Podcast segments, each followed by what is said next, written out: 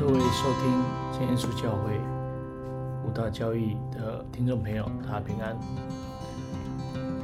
我们想要来谈谈在历史上洗脚的一个踪迹。那早期教会会有一些洗脚的历史资料，那借着这一些啊历史资料，在所谓基督徒的团体的信仰跟实务上面，那么我们想要来透过几个人哦来看看他们对洗脚的这一个部分，他们是做出怎样的一个讯息？那特土良啊，特土良大约在一百六十年至二百二十年的时候，他写给他的妻子一本书里面，他谈到有一个未信主的丈夫，那会给身为基督徒的妻子带来怎么样的一个阻碍？那当中他就特别提到说，这样的丈夫是不会允许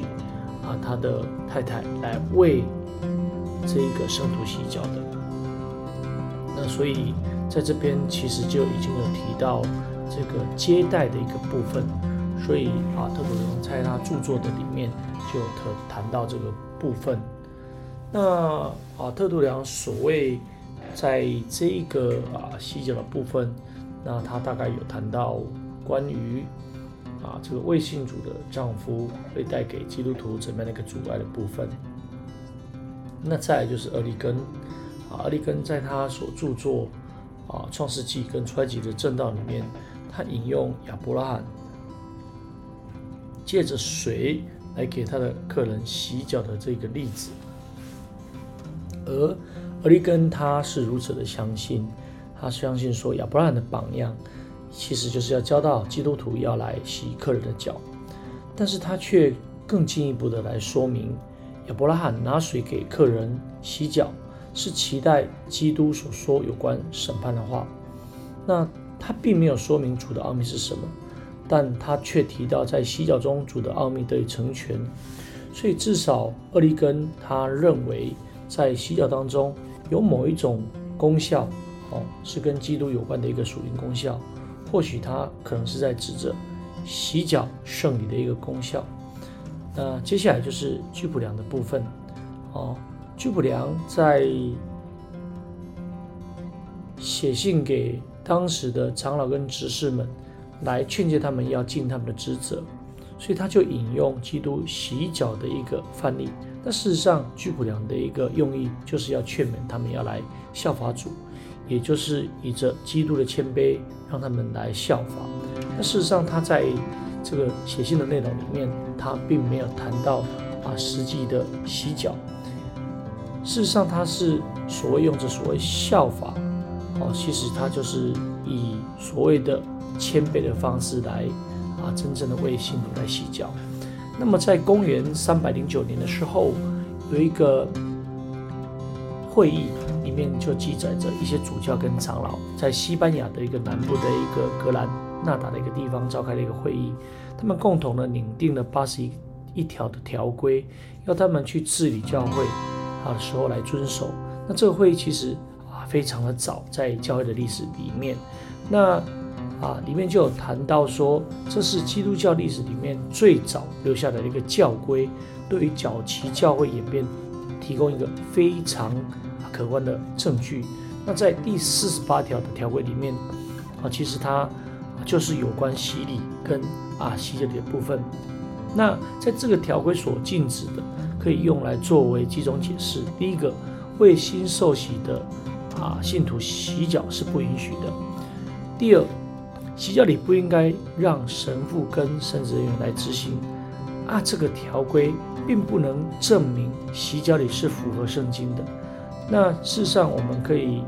啊从这个资料看到，那么他们里面啊借着一个物质钱啊放在洗礼的盘中啊，事实上这是不符合圣经的。反过来说，这个教规所禁止的也不见得是错的，因为教规本身是错的。无论如何，我们从这一个三百零九年的这个会议可以看到，那但是事实上，我们可以从。啊，三世纪或四世纪的过程当中，啊，至少有部分的教会，事实上会为新受洗的人来施行洗脚的部分。那进入到四世纪，有一个米兰的主教安波罗修，他在他圣礼的艺术里面，用很长的篇幅来叙述圣礼这圣礼里的这一个主题。那包含有六篇是给主教在连续六天对于新受洗人的一个短讲。那安波罗修大力的为洗脚礼来辩护。那他对洗脚礼的谈论当中，其实就有着一些教导。那么他说，洗脚礼之后的洗脚，并不是一般洗客人脚的一个习俗，而是一个奥秘。正如主所说：“我若不洗你，你就与我无份。”事实上，他也认为洗脚礼是为着成圣。他的话当中特别显现洗脚礼被废止的这个事实，而他提到，虽然在罗马教会不再实行洗脚礼，但在米兰的教会却保守了这一个规矩。那么这个安波罗修他就猜测，这个典礼的没落可能是因为大众的缘故，但是他并没有说明这个意思是什么。显然，洗礼后由神父或是长老实行的洗脚礼是很早就有了，一直到安波罗修的时代。透过安波罗修的话，我们就会知道，虽然米兰的教会持守了这些传统，在罗马的地方为人来洗脚，可是后来却没落。那若是安波罗修的一个立场，代表着一个早期的传统，那就表示洗脚其实早期是一个圣礼，一直到他在罗马被没落的时候就开始来停止。那安波罗修在他论圣灵的著作里面。用寓言式来说明基甸的故事，其中有一段里面，他用一种寓意的方式来解释耶稣的洗脚以及基甸啊羊毛上的一个露水。那安波罗修他认为，基甸故事里面天上的路，他用一个寓意或是灵异的解释来谈到啊耶稣洗脚的部分。那他也将洗脚的动作跟基督的救赎做了一个平行的比较。他谈到。啊，谦卑为别人洗脚自己的力量，更承认了洗脚当中有极大的一个奥秘。以上我们所这个摘录的这一项的一个史料，它的主要价值不在于安波罗修以预言的方式来做诠释，但是他认为有着洗脚的这个观点，那证明这个洗脚礼在安波罗修的这个时代，其实是有一个执行施行的一个过程。所以洗脚里依据，这个约翰福音的十三章十三章里面是带有一个奥奥秘性的。而安波罗修也在圣礼的这个部分继续来谈到洗脚礼，而他的对象是对着谁呢？也就是对着那些将要接受洗礼的人。那安波罗修再一次的称洗脚礼为奥秘。不但如此，他认为洗脚礼有洗去遗传之罪的功效。这个部分其实我们需要思考一下，但是他是这么认为的。正如我们在刚才所提到的这一些论述，哦，类似这样的一个论述本身并不能证实其教义的一个正确性。例如，在这一个他的著作《圣礼》的著作里面的同一章里面，阿波罗西尔论到新受洗的人领受母膏油在头上的典礼，这样的做法是缺乏圣经根据的。但是我们却可以从他洗脚论述。可以知道，在当代，在安波罗修，大概是在四世纪的时候，洗脚礼是一个为新受洗之人所执行的一个圣礼。那么接下来就是奥古斯丁。奥古斯丁在写信给一个啊信徒的一封信里面，谈到神圣日子的一个遵守。那奥古斯丁似乎对于洗脚礼的遵守保持比较中立的一个立场。那在谈论神圣之日提到洗脚礼的时候，他被动的承认。洗脚礼的一个合法性，不过他也不对那些不再遵循这些典礼的人做任何的判断。但是有一点我们可以注意到的就是，奥古斯丁为何会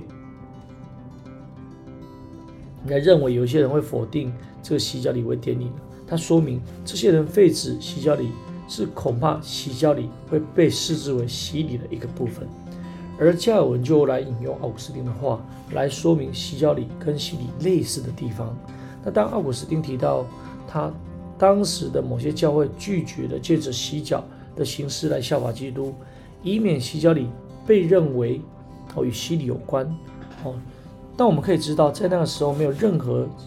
其他形式的洗跟洗礼相似。那这些认同这些问题的人，却相信洗脚礼应该施行了，最后却把洗脚礼延后了。所以我们知道洗脚礼原是教会的一个典礼，但是在逐渐的演变之后，他为了防止跟洗礼产生混淆，在某些教会的过程里面，他就停止了。那以上其实就是针对这一些啊，在教会的历史里面的这些他们的基督教团体的这些信徒，他们所啊认为洗教礼的一个部分。那事实上有一些啊书籍里面啊，在所谓的基督教教会历史或是天主教百科全书里面啊，其实他们都有所谓的啊，根据啊洗脚的部分做一些阐述。虽然以上呢。就是这些资料并不能成为教会历史当中洗脚的一个完整的一个啊一个阐述，但是这些资料也足以证明洗脚是在初期教会就有一个典礼，并且时常认为是一个圣礼。即便洗脚礼在基督教界所在的一个地方啊逐渐经过了演变，甚至废废废掉了，但洗脚礼还正是还是有着相当的一个地位，以至于在历史上留下这个轨迹。那事实上，我们就必须了解啊，这个洗脚礼对于我们真教会来讲，洗脚礼在信徒得教上是必要的。那要透过什么样正确的施行方式来维系呢？那第二，若洗脚礼是一个圣礼，借这圣礼能够达到怎样一个属灵功效？那第三，今天的信徒哦，是否应该实行彼此洗洗脚呢？那事实上，我们从约翰福音的十三章一到二十。节里面可以看到耶稣的洗脚，